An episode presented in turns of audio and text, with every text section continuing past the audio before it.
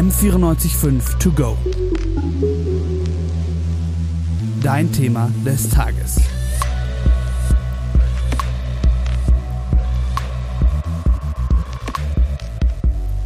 Das neue Regime in Afghanistan wird auch als Steinzeitregierung bezeichnet.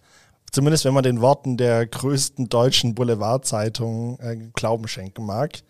Wir begegnen ja häufiger in unserem alltäglichen Leben so polemischen Überschriften. Aber die Frage ist, denken wir wirklich darüber nach, welchen Einfluss diese Form der Berichterstattung überhaupt hat? Wir sprechen heute über Medienethik und Medienrecht. Wir, das bin ich, Finn Wiedmann. Und das bin ich, Steffi Haas. Und ihr hört M945 To Go.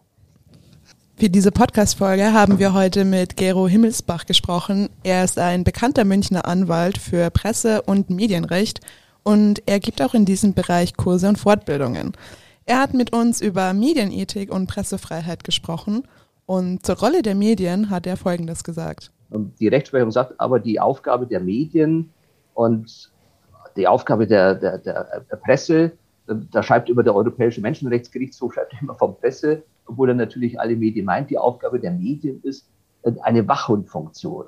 Ja, also die sollen drauf gucken, die sollen schauen. Das äh, geht nicht erst bei Watergate los und, und hört noch lange nicht bei Wirecard auf.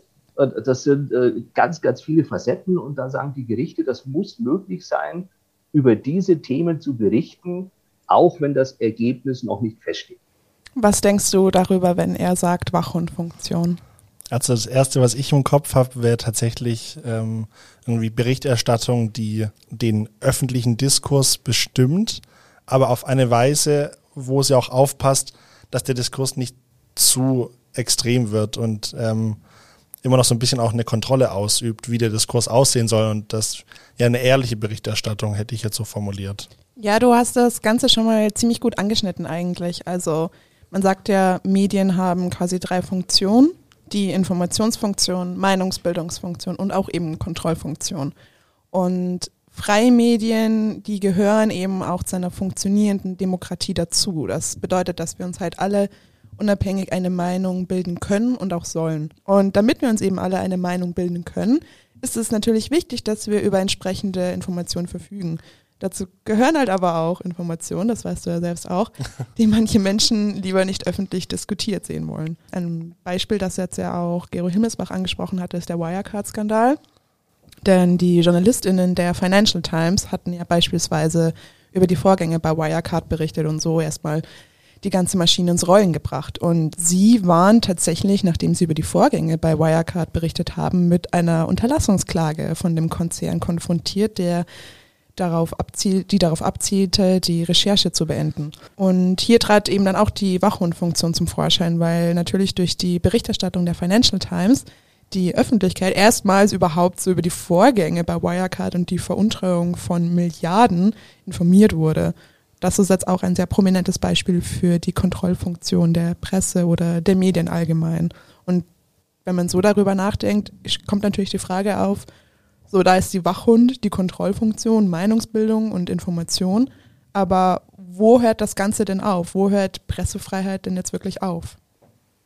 Die Pressefreiheit hört dort auf, wo es um Personen geht und die Berichterstattung nicht deutlich macht, dass es sich wirklich um einen Verdacht handelt. Wenn also der Zuhörer, der Leser, der Betrachter den Eindruck hat, das steht doch alles schon fest, ja, das ist schon entschieden, der hat es gemacht, das ist der Täter, das ist der Mörder, das ist derjenige, der Steuern hinterzogen hat.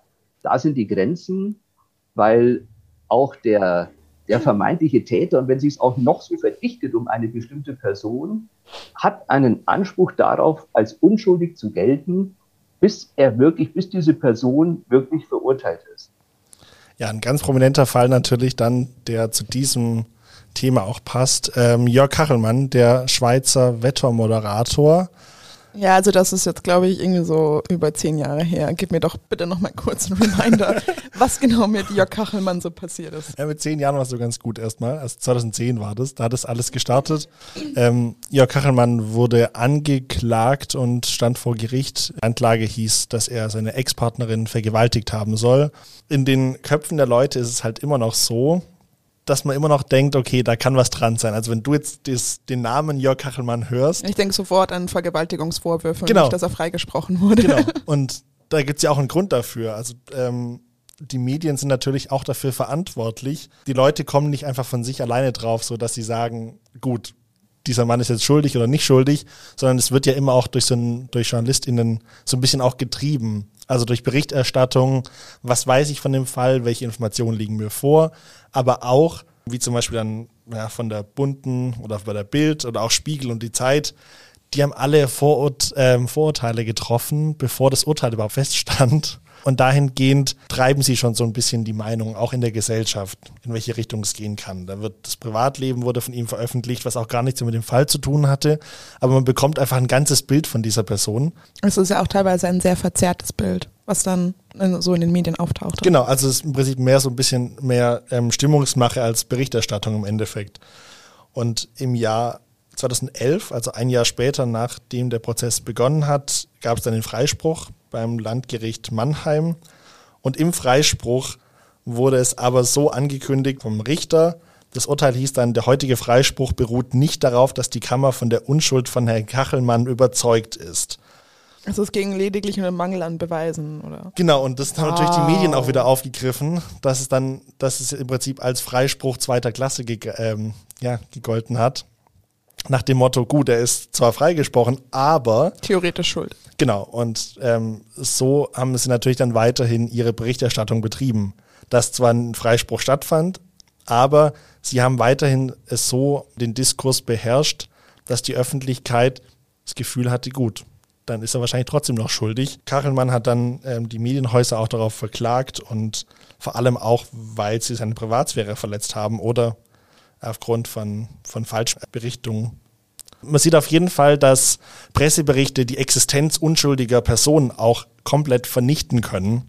2017 gab es dann nochmal ähm, einen Fall vor Gericht mit Jörg Kachelmann, wo er gegen, in dem Fall gegen, das Mann, gegen die Mannheimer Staatsanwaltschaft vorging, die nach dem Urteil 2011 immer noch Falschbehauptungen aufgestellt haben. Und er hat dann eine Unterlassungserklärung gegen die Falschaussage der Staatsanwaltschaft ähm, erwirkt.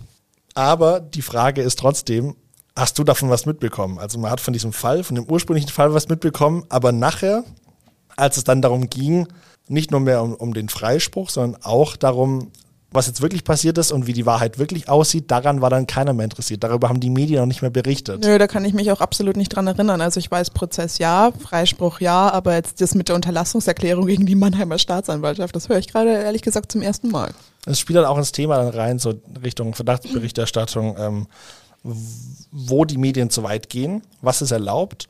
Da ist es vor allem ganz, ganz wichtig, dass man nicht über Angeklagte urteilen sollte als Medien, sondern man soll berichten über den Fall. Das heißt, man soll so berichten, dass den Leuten auch klar wird, den LeserInnen und oder HörerInnen, dass ein Urteil noch aussteht. Das heißt, es gibt noch kein Urteil und wir warten einfach ab, denn noch immer heißt es unschuldig bis, Bis der Schuldspruch da ist. so.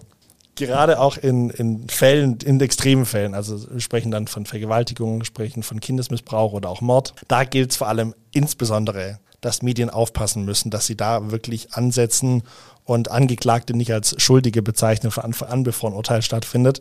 Weil gerade solche Fälle können dann wirklich die Existenzen der Person deutlich, deutlich ähm, gefährden und die, die Zukunft von denen komplett ruinieren. Das heißt, auch wenn dann später ein Freispruch stattfindet, das wird den Leuten nie wieder, die werden es nie wieder los.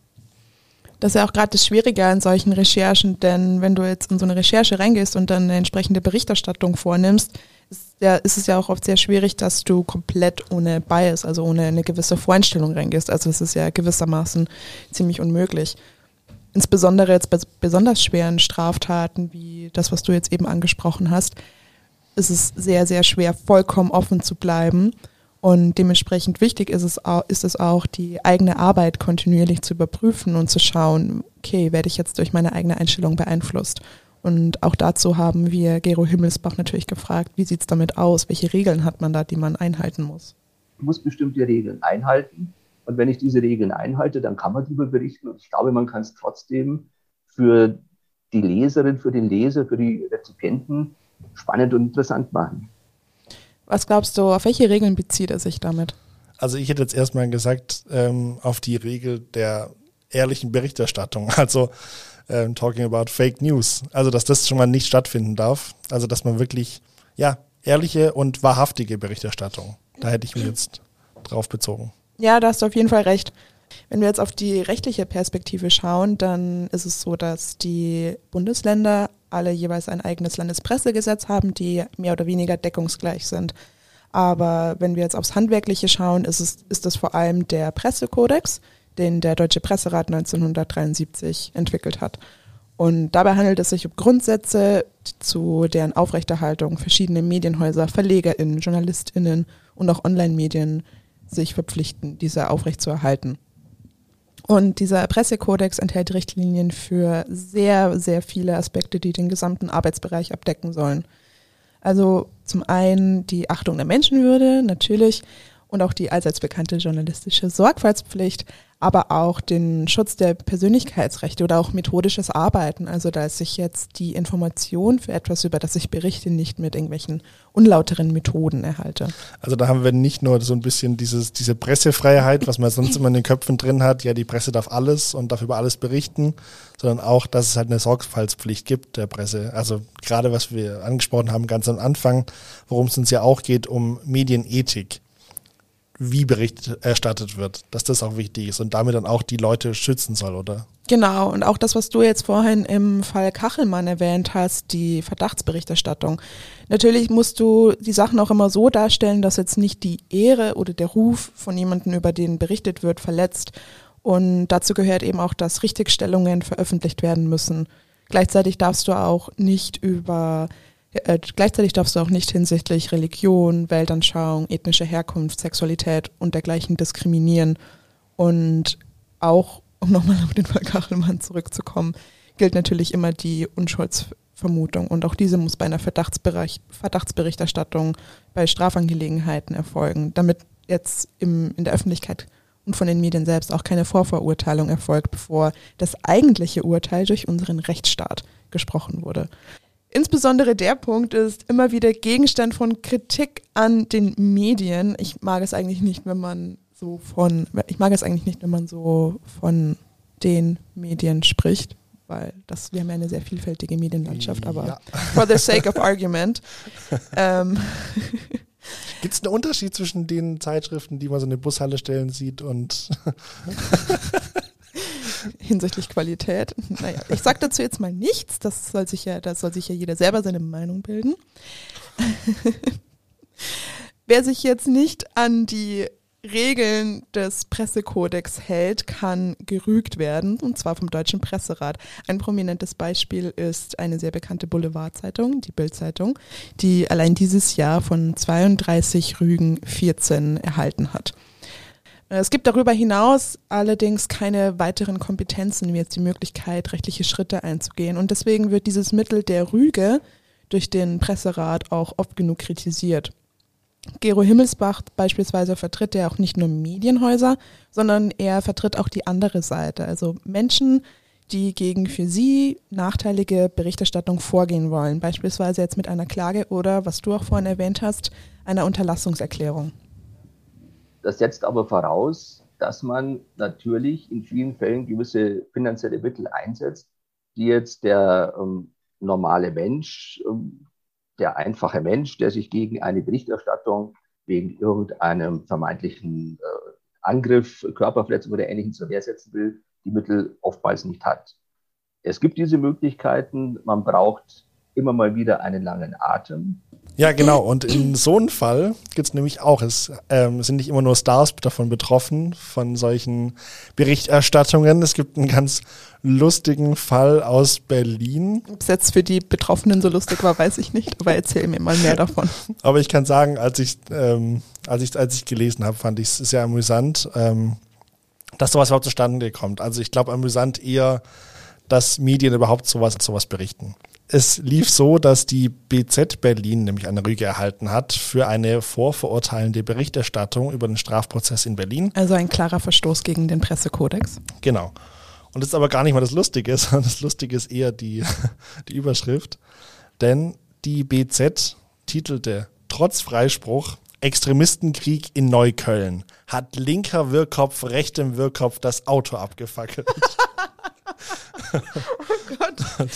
dem Angeklagten, ähm, dem wurde vorgeworfen, das Auto eines Politikers angezündet zu haben. Darum geht es auch gar nicht um den Fall inhaltlich, es geht eher darum, um die Überschrift. Denn es gab einen Freispruch und die Redaktion hat daraufhin aber nur ähm, so ganz klein so im Kasten hingewiesen. Das, was du vorhin gesagt hast über Richtigstellungen. Über Richtigstellungen, mhm. ja, wie die, wie die aussehen. In dem Fall war sie dann sehr klein und ich weiß nicht, ob das wirklich so angemessen ist in dem Fall.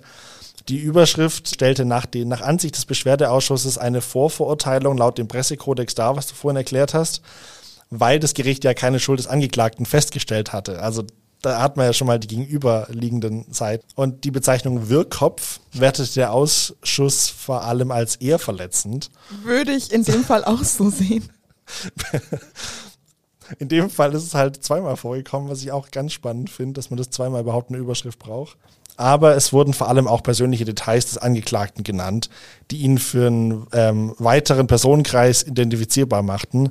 Und das ist halt eindeutig ein Verstoß gegen das Persönlichkeitsschutzes des Pressekodex. Also, dass du halt dann jemand nicht nur so bezeichnest, sondern dann wird auch noch deutlich, welche Person hätte überhaupt damit gemeint werden können. Und das geht dann einfach zu weit ja, unter dem Gesichtspunkt kann man natürlich auch sehr gut nachvollziehen, dass solche Menschen sich dagegen wehren möchten.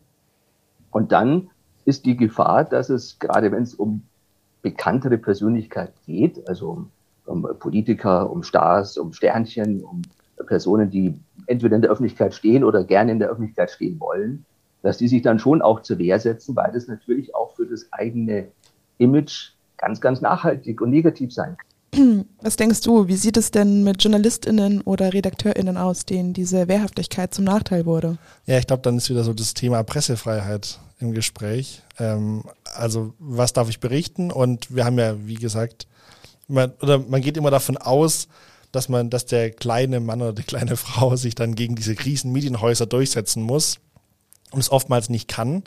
Aber es gibt ja auch andere Seiten, an die man eigentlich ganz selten denkt dass dann wirklich Unterlassungsklagen äh, Klagen kommen, wo den Medienhäusern dann wirklich auch verboten wird, über was zu berichten, was eigentlich ganz legitim wäre. Und dadurch kann, man ja nicht mehr wirklich seine Tätigkeit als Journalistin ausüben. Genau, also natürlich hast du definitiv recht, dass diese Wehrhaftigkeit für Menschen, denen wirklich Unrecht zuteil wird, sehr wichtig ist. Aber wir sind weil wir in einer pluralistischen Gesellschaft leben, natürlich auch immer wieder damit konfrontiert, dass es auch andere Facetten gibt. Und wir hatten ja anfangs schon über Wirecard gesprochen und die Unterlassungsklage gegen die JournalistInnen der Financial Times, die die Recherche beenden sollte, was im Hinblick auf die Signifikanz des Falls natürlich ziemlich heftig ist. Aber ein anderes Beispiel ist, ist auch die Recherche von der Weiß und BuzzFeed News zu einem Coaching des Rappers Kollega, den kennst du ja bestimmt auch. Ähm, und Kollege hatte ein Coaching-Seminar und Weiß und BuzzFeed News hatten sich da eingeschleust und eine investigative Recherche dazu gemacht und das Ganze wurde eben dafür kritisiert, dass es Betrug wäre, dass das Coaching Ähnlichkeiten zu Gehirnwäsche hätte und dergleichen. Also es ist eigentlich eine sehr also interessante. Von den BuzzFeed News und von Weiß. Genau, also die hatten dann eben auch entsprechende Experten der Verbraucherschutzzentrale beispielsweise zu Rate gezogen, die diese Dinge ihm gesagt haben. Und Kollege selbst und auch eine ihm nahestehende Anwaltskanzlei hatten dann Abmahnungen und Unterlassungserklärungen herausgeschickt an zum einen natürlich Weiß und Buzzfeed, aber auch an andere kleinere Redaktionen, die ihm dafür sorgen sollten, dass darüber nicht gesprochen wird, dass die eben keine Berichterstattung darüber bringen. Und in einigen Fällen, wie jetzt zum Beispiel bei dem Portal rap.de, war das dann erfolgreich, denn das ist eine, eine eher kleinere Redaktion, die hatten jetzt nicht die finanziellen und personellen Ressourcen dafür, um gegebenenfalls einem sehr kostspieligen Rechtsstreit nachzugehen das ist natürlich extrem problematisch, weil so wichtige Berichterstattung unterbunden wird. Genau, und das ist, glaube ich, auch das, worauf wir jetzt hinaus wollten, ähm, dass Medienethik nicht immer nur bedeutet, wie Medienarbeit auszusehen hat und wie die Presse arbeiten soll, sondern auch, wie weit geht die Pressefreiheit. Was, da, was darf die Presse? Ähm, und was können aber auch die Einzelpersonen in der Gesellschaft dagegen machen oder wie weit dürfen die auch wieder gehen was dürfen die fordern? Was ist öffentliches Interesse, worüber berichtet werden sollte? Also Das heißt, ich will darüber was erfahren, weil die Person eh schon im öffentlichen Leben ist und das haben wir ja ganz oft, dass man auch über Instagram und so dann, ich will alles wissen über die Person, aber jetzt ist sie schon online und jetzt ähm, soll sie mir über den ganzen Tag berichten. Und so haben wir auch bei der Presse das Gefühl, dass wir dann sagen, gut, dann dürfen die alles berichten. Aber ich glaube, das ist immer der Blick des Lesers, der Leserin. Aber wir vergessen die Leute dahinter, über die berichtet wird. Und das finde ich eigentlich ganz spannend, dass man dahingehend auch immer darauf aufpassen muss. Und auch für uns beide ist es ganz wichtig als Radioredakteurinnen, dass wir da schauen, was dürfen wir und vor allem aber auch, wie sieht unsere Recherche aus, bis der Beitrag dann erscheint. Denn der Beitrag erscheint nicht einfach so. Wir müssen lange dafür recherchieren und schauen ja auch immer und überprüfen unsere Quellen. Und das ist ganz wichtig, was zur Medienarbeit dazugehört. Es ist ja auch immer wichtig, sich zu fragen, so was will ich damit erreichen? Was ist so der Mehrwert meiner Arbeit? Letztendlich ist die Lehre, die man aus den Fällen, die wir eben genannt haben, ziehen kann, auch, dass für beide Seiten es keinen Freifahrtschein gibt. Nur weil mir eine Recherche unbequem ist, heißt es nicht, dass ich sie einfach so unterbinden kann. Aber gleichzeitig ist man selbst natürlich auch immer angehalten, dazu angehalten, möglichst sorgfältig zu recherchieren und auch so und auch so zu recherchieren, dass man anderen Personen nicht unnötig oder dass man anderen Personen keinen Schaden zufügt. Und das ist auch ein tolles Schlusswort auch für diese To-Go-Folge. M945 To Go.